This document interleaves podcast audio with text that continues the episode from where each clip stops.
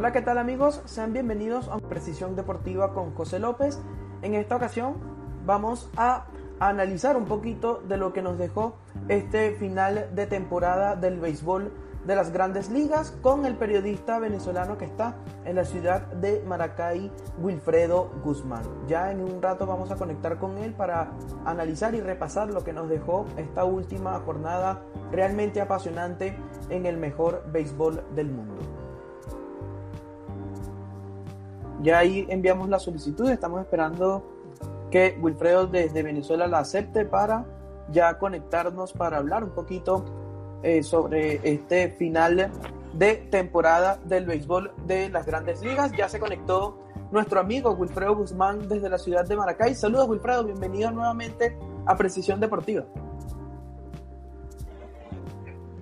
Hola José, ¿me escuchas? Sí, se escucha bien.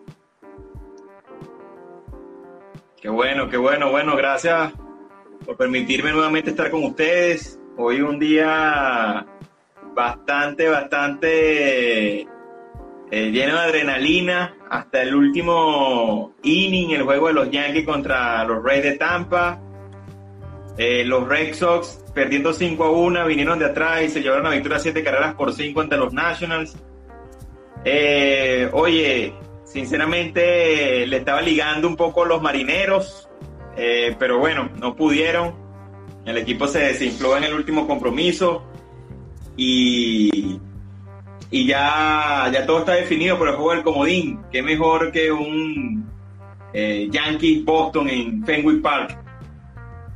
Eh, vamos a analizar un poquito a ese equipo de los marineros de Seattle, eh, Wilfredo, porque en el mundo del deporte, no solamente en el béisbol, también pasa en el fútbol, el baloncesto, que da la sensación que lo único que importa es ganar. Lo único importante es ganar, no importa todo lo demás. Y existe la famosa frase que yo no puedo estar más en desacuerdo con esa frase, que te dicen que del segundo no se acuerda nadie. Y yo estoy en total desacuerdo con esa frase. Pero este equipo fue sorpresa para todos en el mundo del béisbol, como llegaron peleando hasta el último día y que quizás nos invita a pensar de que si la directiva fue un poquito agresiva en la temporada muerta, logran concretar un par de cambios allí por peloteros jóvenes y pueden tener una temporada del 2022 en la que puedan pelear por el título divisional en el oeste del americano. Ojo, ojo, José, eh, no sé cómo lo veas tú, pero yo sinceramente creo que en el oeste a Houston no le sobró nada. Y, y creo que a los Astros viendo ya, visualizando la campaña 2022 en ese oeste de la Liga Americana, eh, Houston va a perder a Carlos Correa. Carlos Correa va a ser agente libre. Eh, va a ser una pérdida difícil para ellos. No sé en qué condiciones venga Justin Verlander. Ellos esperan que Justin Verlander esté de vuelta en la próxima temporada. Eh, y esto lo digo porque los marineros, como bien tú dices, creo que deben firmar a Mitch Haniger, perder a Mitch Haniger con todo lo que demostró en esta cierre de temporada va a ser un desperdicio total, sobre todo porque va a ser agente libre y no lo cambiaron. O sea, lo dejaste, perfecto, te ayudó hasta el último eh, partido de la temporada, fue prácticamente el MVP de, de los últimos 20, 25 juegos para los marineros. Pero, oye, tienen que firmarlo a un pelotero como Mitch Haniger. Eh, creo que tienen que ir por picheo. Creo que este equipo con un par de brazos sólidos en la rotación puede pelear de tú a tú. Eh, eh, creo que también es agente libre Kyle Seager, el tercera base de este equipo. creo que la próxima temporada debe ser nuevamente Seager, Crawford. necesitan un segunda base. No sé si lo consiguieron con Abraham Toro, el venezolano canadiense. En la inicial estaba estipulado que el primera base de este equipo iba a ser Evan White, el prospecto. No estuvo White por tema de rendimiento, no pudo batear en el momento que estuvo en Grandes Ligas, fue bajado a AAA. En AAA tampoco pudo batear. Eh, tiene unas habilidades defensivas extraordinarias, pero no batea. Y en la primera puede ser Ty France, Viva la France, que fue prácticamente un fenómeno toda la temporada. Eh, pero sin duda, los jardines Hay que ver qué pasa, José, con Julio Rodríguez, si le van a dar la posibilidad al dominicano de ser el jardinero central de este equipo. Eh, Julio Rodríguez, está Mitch Haniger si lo firman, y la oportunidad de, eh, wow, se me escapa el nombre, de Kyle Lewis, que es el, el guante de oro y novato del año de hace un par de campañas. Entonces, eh, este equipo pinta, pinta bien. Eh, no se sabe si van a mantener a Diego Castillo, José, al dominicano, que también va a ser eh, agente libre. deberían firmarlo también para pensar en un futuro promisorio, pero sin duda, en los marineros, tremenda temporada. El, el vigésimo quinto presupuesto más bajo de todas las grandes ligas y llegaron hasta el último día peleando por una oportunidad clasificatoria. Sin duda fue una extraordinaria temporada. Y bueno, no en vano, José, le dieron un contrato de tres años a Jerry Dipoto, que es el gerente general, eh, eh, asistente a la presidencia, es el novio de la madrina dentro de las oficinas de los marineros. Eh, parecía que cuando comenzó la temporada que lo iban a votar y luego el equipo tuvo un comeback tremendo y le dieron tres años más a Scott Service, que para mí lo tiene más que merecido. Hablando de este tema de contratos y salarios, Ty France también va a ser agente libre cuando finalice la temporada del 2021 Correcto. en el béisbol de las, de las grandes ligas. Te pregunto, Wilfredo, tú que estuviste eh, pendiente o al tanto de los marineros de Seattle a lo largo de toda la, de toda la temporada, eh, ¿por qué este equipo peleó hasta el final? ¿Qué, qué, tuvo este equipo durante todo el 2021? Porque es, un, es una organización que lo digo con todo respeto, no tiene una estrella resaltante en este equipo de los marineros de Seattle. Tiene muchos prospectos, como es el caso de el jardinero Kellenich y del receptor Riley, quien hizo su debut en esta temporada del béisbol de las grandes ligas. Es un equipo más proyectado a futuro. De hecho, en la mitad de la temporada, después, una o dos semanas después del Juego de las Estrellas, ellos salieron de Kendall Graveman, que era su mejor brazo, dentro del bullpen. Y agarraron peloteros jóvenes, como es el caso de Abraham Toro, allí en la segunda base. Entonces, ¿qué, qué, dónde crees tú que pasó la clave de este equipo marinero de Seattle para estar peleando hasta el último día de la temporada regular?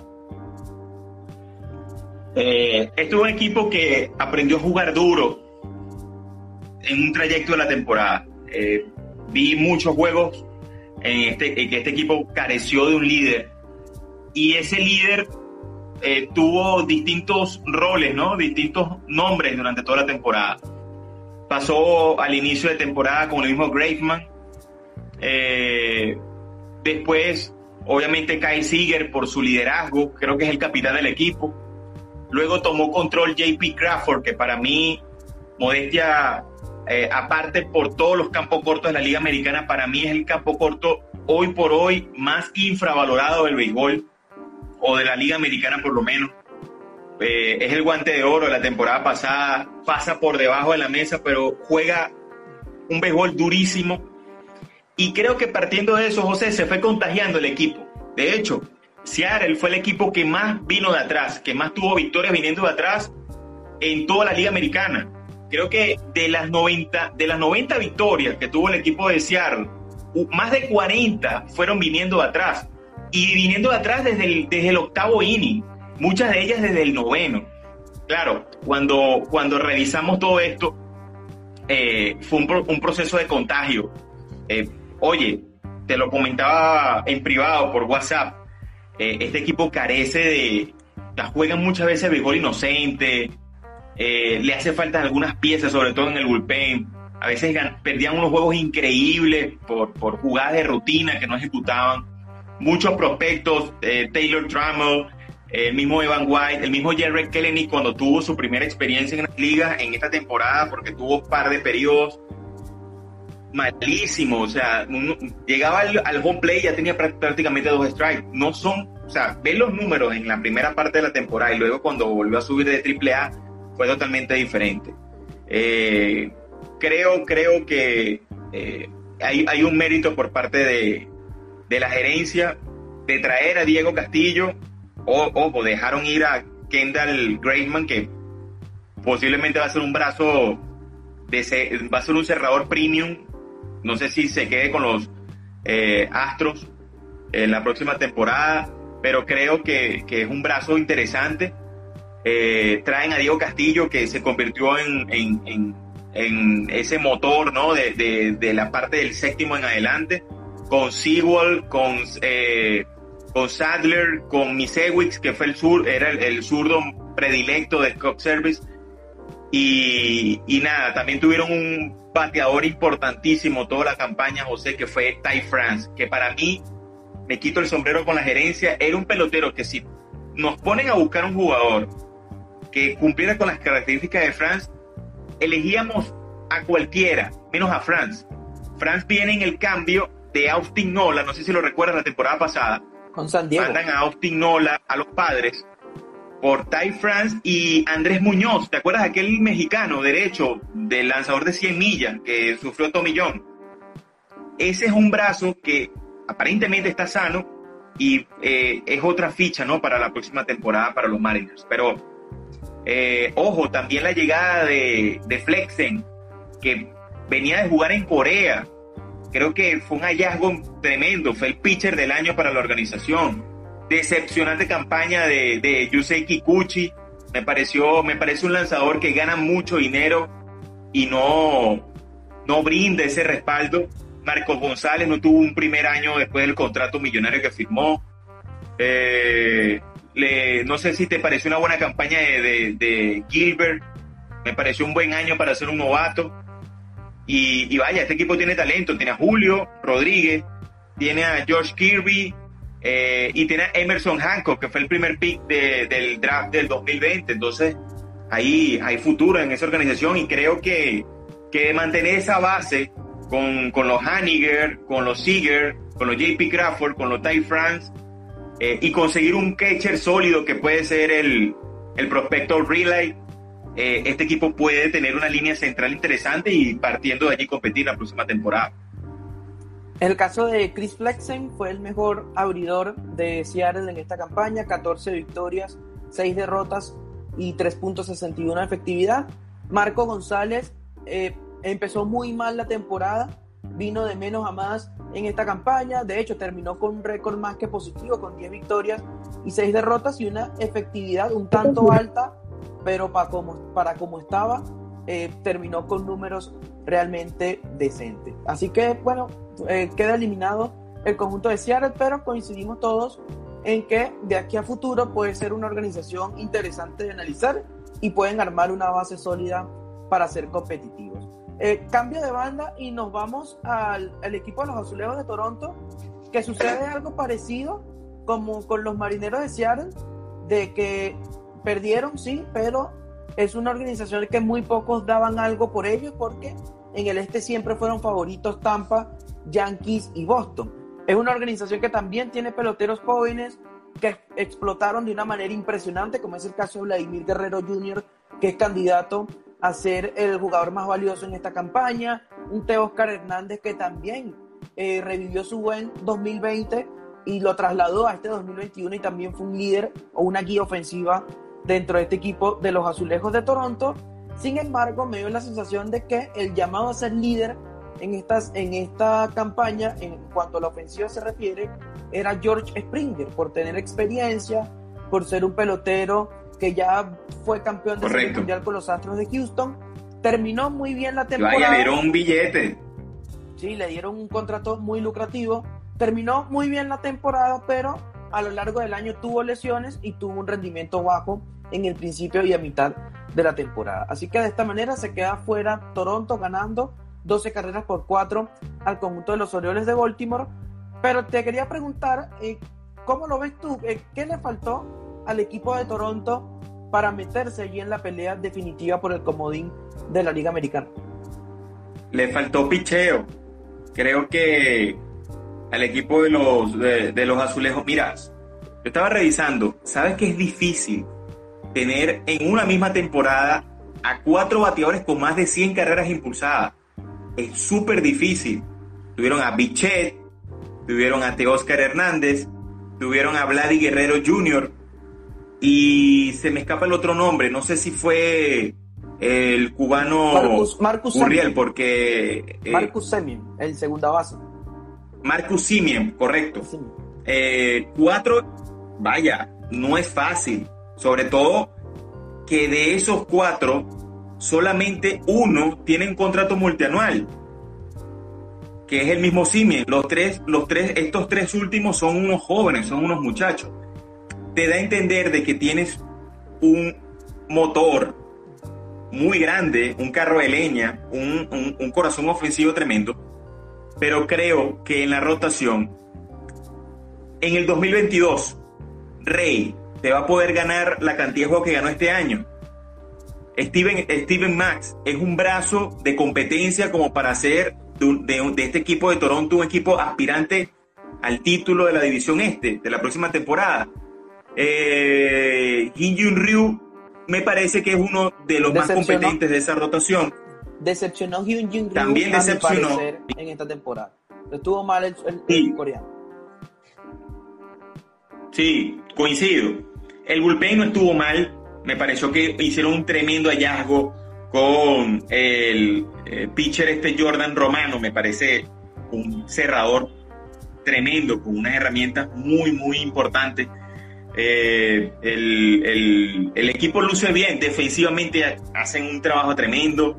Me encanta Bobby Chet como campo corto, creo que reúne todas las condiciones para ser un shortstop de cabecera y poder estar en esa posición muchos años. Eh, creo que en el 2022 eh, George Springer va a tener un mejor año, sin duda. Pero creo que este equipo necesita un par de brazos que le puedan garantizar eh, ese respaldo a la ofensiva, porque batean mucho, pero vaya, el juego es picheo y, y por eso los Rays de Tampa Bay es hoy lo que, lo que domina el béisbol, pese a que los Rays ya no es puro picheo, ya también los Rays pueden hacer carreras. Pero creo que, vaya, eh, Tampa tiene el picheo, eh, el, el, bullpen. Creo que Toronto la próxima temporada va a salir a competir, va a ser un equipo muy duro, muy difícil, porque saben, aprendieron a ganar, saben que es difícil aprender a ganar en el béisbol, aprendieron a ganar y el próximo año, yo creo que en esa división este, José, con mucho respeto. Creo que los Yankees tienen que ponerse las pilas. Creo que la gente de los Red Sox, creo que tienen más herramientas inclusive que los mismos Yankees para la próxima temporada. Creo que los Yankees tienen que hacer muchas cosas en su estructuración, sobre todo desde el punto de vista del picheo. No es posible, José, que un juego como hoy lo, habla, yo, lo abra Jameson Taylor. O sea, no, no, no debería haber sido él el abridor. Ayer no pudo haber sido el abridor Jordan Montgomery en, una rotación como de los Yankees de Nueva York, que, caramba, no, no puede ser tan Gary dependiente. Eh, necesita brazos. Ojalá que el año que viene para Nueva York, tanto Domingo Santana como Luis Severino, que Santana fue una, una, un ir y venir, y Corey Kluber tampoco puede ser un brazo que tenga tanta responsabilidad en una rotación como la de los Yankees de Nueva York. Entonces, eh, vamos a ver qué pasa en la división este. Para mí, para mí, para mí, eh, Tampa con Glasnow en condiciones óptimas, con Shane Bass, que es el prospecto que se tomó un cafecito este año en Grandes Ligas, José, creo que Tampa tiene material y de sobra para la próxima temporada estar nuevamente comandando el este no veo ni a Yankees ni a, Boston, y ojo, me estoy adelantando con el tiempo, pero vemos el roster, vemos la estructura de los equipos, y Nueva York, al menos que Luis Hill eh, lo metan en la rotación, gane 10, 12 juegos y pueda equiparar un poco la, situación ahí de, la rotación de los Yankees, pero no, no, no, veo mucha profundidad en el picheo de Nueva York. Sí, Tampa es el equipo a vencer en la Liga Americana este año nuevamente. Creo que es el, principal candidato a ser campeones en esta liga y jugar una nueva serie mundial. Yo veo por encima a Tampa, que inclusive el mismo Media Blanca de Chicago y Astros de Houston. Retomando un poquito el tema de los, de los azulejos de Toronto y revisando las estadísticas de su, de su roster en cuanto a los lanzadores se refiere, a esta organización me da la sensación de que le faltó fue picheo de relevo, porque los abridores tuvieron buenos números como es el caso de Steven Matz, que tú bien lo mencionabas, es un lanzador que sufrió también Tommy John cuando eh, permaneció en los Mets de Nueva York, salió de esta organización, llega a este equipo canadiense y de alguna u otra manera también hace el trabajo, pero el líder de la rotación tuvo un muy mal año, como lo dice el coreano Hyun Jin Ryu, que a pesar de que ganó 14 juegos, tuvo una alta efectividad de 4.37, lo que tú bien hablabas, que esta organización eh, ganó los juegos a punta de ofensiva, pero el picheo en algunos casos no hizo el trabajo. De hecho, tuvieron un gran, una gran eh, eh, sorpresa, por decirlo de alguna manera, como es el caso de Robbie Ray, que es el candidato en este momento a ser Cy Young de la Liga Americana con una muy buena temporada al ganar 13 juegos y una efectividad de 2.84. Luego obtuvieron vía cambio a José Berríos, Alex Manua, que es uno de los prospectos que tiene Toronto en la organización. Tuvo un año muy bueno también para ser novatos y quizás por allí pase o por allí deba pasar la perspectiva de la directiva del conjunto canadiense. Si tenemos a Vladimir Guerrero Jr. en un plan estelar, tenemos un Teoscar Hernández, un Bo Bichet, a un George Springer, hay que salir a buscar un par de brazos en las dos facetas, tanto de relevo como de abridor, para eh, ser competitivos nuevamente en el 2022 y, por qué no, hacerle frente a este conjunto de los Tampa Bay Rays. Te pregunto rápidamente, Wilfredo, ya cambiando un poquito de equipo, nos vamos a los Medias Rojas de Boston y ese comodín que va a ser entre la eterna rivalidad entre Yankees Boston.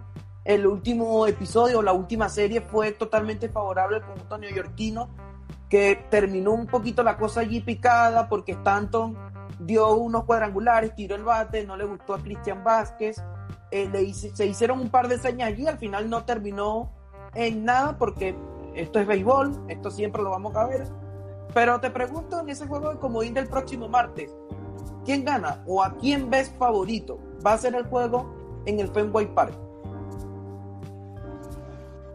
Bueno, eh, si vemos los últimos, el, historial más reciente de la serie, pareciera eh, Nueva York llegar con, con un plus, ¿no? El detalle está en que eh, el DJ LeMahieu va a quedar fuera de la temporada. LeMahieu es un bate que, que, Nueva York va a extrañar y mucho en los playoffs. Creo que LeMahieu...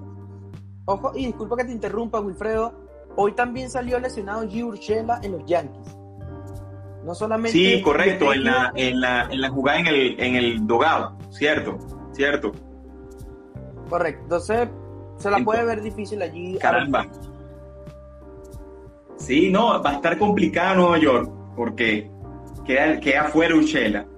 Creo que Lemegio viene sufriendo de estos, eh, eh, estas molestias de Lemegio no son nuevas, porque para que un jugador le, detecten la, la, presencia de la hernia y que salga ahora en estos momentos es porque el tipo le debe estar doliendo, bueno, a niveles estratosféricos y, sale, ¿no? Sobre todo abandonando un equipo que está en plena lucha por la clasificación. Entonces, caramba, eh, Lemeyu deja el equipo en un momento donde estaba empezando a batear mejor. es un bate catalizador que puede unir la parte alta del line-up con la parte media y, y, de ahí, perdón, hacer muchas carreras. Eh, eh, también va a estar fuera Luke Boy, aunque Luke Boy había perdido protagonismo, ¿no? Sin duda. Luego de la llegada de Anthony Rizzo, y aparte de que Boy ha estado una temporada muy lesionada. Eh, creo que Boston, jugando en casa, eh, puede tener un poco más de ventaja. No sé si va a ser el abridor Eduardo Rodríguez, debe ser el abridor del equipo de, Boston para, para ese juego. Tienen que salir con su mejor brazo y por Nueva York sin duda debe ser Gerrit Cole. Pero es béisbol, José, es un Yankees Boston, puede pasar cualquier cosa. Eh, sin duda, eh, Cole no se vio para nada bien en su última salida ante Toronto. Eh, los Red Sox han empezado a batear en los últimos juegos, cosa que su ofensiva ya estaba apagada. Viéndolo desde este punto y no comparándolo con los últimos encuentros entre ambos equipos, creo que los Red Sox llegan con un poco más de confianza. No estoy diciendo favoritismo, estoy diciendo algo más de confianza porque vaya que los Yankees en las dos últimas series los aplastaron. Pero es un juego es un séptimo juego de una serie mundial prácticamente, un juego de ganar o morir. Y, creo que el equipo de Boston, yo eh, siendo Yankee, un juego de este tipo, eh, porque vaya que los Red Sox es un equipo durísimo, jugando en casa eh, va, a ser, va a ser un hueso duro de roer. yo también creo que parte con cierto favoritismo el conjunto de Boston en este encuentro, sobre todo por las lesiones que tienen los Yankees en esta parte final de la temporada. Sin LeMahieu, sin Urshela, va, eh, Aaron Boone va a tener que echar mano de su banca. Creo que va a tener que jugar Andrew Velázquez en el campo corto junto con Gleyber Torres y en la tercera base ver a quién irá a poner allí a jugar. O quizás se la puede ingeniar allí un poquito con, con Tyler Wade, quien hoy anotó la carrera del Gane. Ojo que Tyler Wade cuando jugó estuvo caliente con el madero, estuvo bateando muchísimo cuando estuvo en play por las lesiones o por el COVID que tuvieron los Yankees en esta temporada. Jerry Cole, si bien es cierto que a mí me da muchísima más confianza que cualquier lanzador de los Red Sox en este momento, es decir, para mí un Eduardo Rodríguez a pesar de que tuvo una muy buena temporada, no me es tanta garantía como para abrir un juego de esta categoría, ni tampoco Nick Pivetta, ni tampoco Nathan Ovaldi, pero considero que ese es el plus que tienen los Yankees en este momento, el abrir con Jerry Cole. Sin embargo, no, no veo a Boston perdiendo cuatro juegos de manera consecutiva en el Fenway Park contra los Yankees de Nueva York y creo que este juego los Red Sox van a salir por la puerta grande. Eh, nuestro compañero Wilfredo Guzmán se salió del Instagram Live porque estamos teniendo un poquito de problemas con la señal allá en Venezuela. Como les seguía eh, comentando, este equipo de los Red Sox lo veo siendo favorito y lo veo eh, ganando este juego decisivo por el comodín. por otro lado, en la, en la Liga Nacional ya volvió nuestro compañero Wilfredo luego de tener problemas con la conexión. Te decía, Wilfredo, que yo creo que va a ganar este juego de comodín el conjunto de los Red Sox en la Liga Americana porque sinceramente no creo que Red Sox vaya, vaya a perder cuatro juegos de manera consecutiva contra los Yankees y muchísimo menos en el Fenway Park. Ojo, como tú bien dices, esto es béisbol, cualquier cosa puede pasar, a lo mejor sale Jerry Cole y lanza ocho innings y sale Stanton y pega un par de cuadrangulares y el, y el juego se va por una sola calle. Pero yo veo sinceramente siendo favorito a este equipo de los Medias Rojas de Boston. Cambiamos un poquito el panorama, Wilfred, y nos vamos al comodín de la Liga Nacional, ya que Los Ángeles Dodgers se enfrentarán al conjunto de los Cardenales de San Luis, el mejor equipo en las grandes ligas en los últimos 20 días, 25 días, sin lugar a dudas para mí es el equipo de San Luis. ¿Cómo ves este juego de comodín y a quién ves ganando?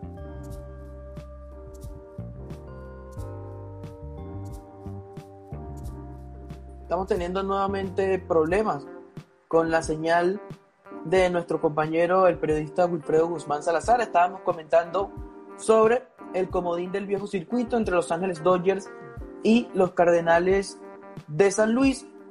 Aquí está un poquito el panorama quizás más despejado. Los actuales campeones van a abrir este juego con casi toda seguridad que con Max Scherzer, quien es candidato una vez más a ser Young de la Liga Nacional. Es un lanzador que te brinda muchísima calidad, te brinda confianza de que por lo menos pueda estar allí en la lomita unos seis buenos episodios y que te dé oportunidad de ganar este encuentro. Eh, por parte de San Luis hay que ver quién decide abrir este encuentro decisivo. Quizás sea Adam Wainwright, eh, quien tuvo una muy buen, muy buen cierre de temporada. Es un lanzador que tiene la experiencia para abrir este tipo de encuentro y quizás pueda tener una gran actuación ante la poderosa ofensiva de Los Ángeles Dodgers. Te preguntaba, Wilfredo, ¿a quién ves quedando o ganando el juego de comodín de la Liga Nacional? Eh, caramba, está, bastante complicada. Eh, los Dodgers es, el, actual campeón, no se puede nunca em, menospreciar ¿no? el corazón de un campeón. Eh, yo creo que gana Dodgers, José, creo que gana Dodgers, creo que ese equipo Para mí Dodgers le dieron la oportunidad de estar en playoff. Eh, ganó 105 juegos. Es algo increíble esto. Pero creo que los Dodgers, los Dodgers van a estar en la Serie Mundial, José. Para mí, nuevamente. Mencionaba el caso de Max Scherzer, que va a abrir este encuentro casi que con toda seguridad. Y nuevamente el veterano es candidato a ser sayón de la Liga Nacional y que es un pitcher que tiene mucha experiencia en este tipo de escenarios y que te da un plus y una confianza en este tipo de encuentros.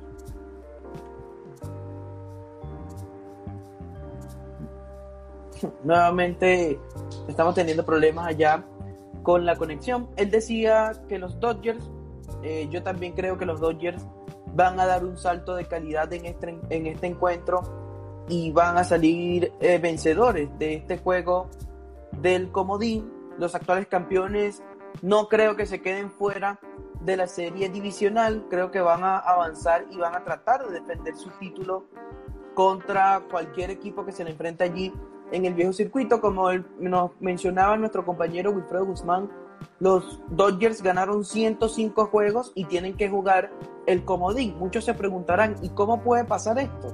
Sencillo, es que los gigantes de San Francisco tuvieron una temporada realmente espectacular, tuvieron una temporada eh, brillante, el mejor récord de, toda la liga, y esto obligó a que los Dodgers eh, tuvieran que jugar el encuentro del ¿Creen que ese equipo, ese equipo vaya a, trascender, no sé, los gigantes? Para mí se pichan. Mm, está complicado. Yo creo que trascienden. Llegan por lo menos a la serie de campeonato de la Liga Nacional. no sé, no sé si no sé si quedan en el camino. Me gusta muchísimo Milwaukee. Eh, yo creo que Milwaukee, si se mantiene el picheo y si se mantienen calientes los bates, sobre todo Christian Jelic, que no tuvo una buena temporada este año 2021, eh, Milwaukee pudiera jugar la Serie Mundial en esta temporada. Pero, como mencionaba, no veo a los Dodgers quedándose fuera de la postemporada. Sí van a quedar fuera en la serie divisional porque Gigante de San Francisco le jugó una muy buena pelota. Y bien amigos, hemos llegado al final de este Instagram Live de Precisión Deportiva con José López, bajo la producción de Roxana Carrasco, hoy con nuestro compañero y amigo, el colega Wilfredo Guzmán desde la ciudad de Maracay. Por acá nos comentaba el amigo Fernando, eh, comentó acá en el live, aunque este año no es, no es par para mí San Francisco gana la Serie Mundial. Ah, un dato muy interesante este que comenta el amigo, porque San Francisco quedó campeón en el año 2010, 2012 y 2014 y se creó allí esa, esa tradición de que San Francisco siempre quedaba campeón en el año par. Yo también veo a San Francisco jugando por lo menos la final de la Liga Nacional, campeón no sé, porque me parece que el conjunto de Tampa tuvo un gran año y yo creo que Tampa puede ser campeón en esta temporada 2021. Hemos llegado al final de este Instagram Live de Precisión Deportiva. Les damos las gracias a todas las personas que se conectaron acá en este Instagram Live y darle las gracias nuevamente a nuestro compañero y amigo Wilfredo Guzmán por su tiempo, por salir con nosotros acá en, Precisión Deportiva. Eh, obviamente no pudimos despedir de buena manera por los problemas en conexión de internet que hay allá en Venezuela, pero les damos las gracias nuevamente por, por salir acá con nosotros. Hasta entonces.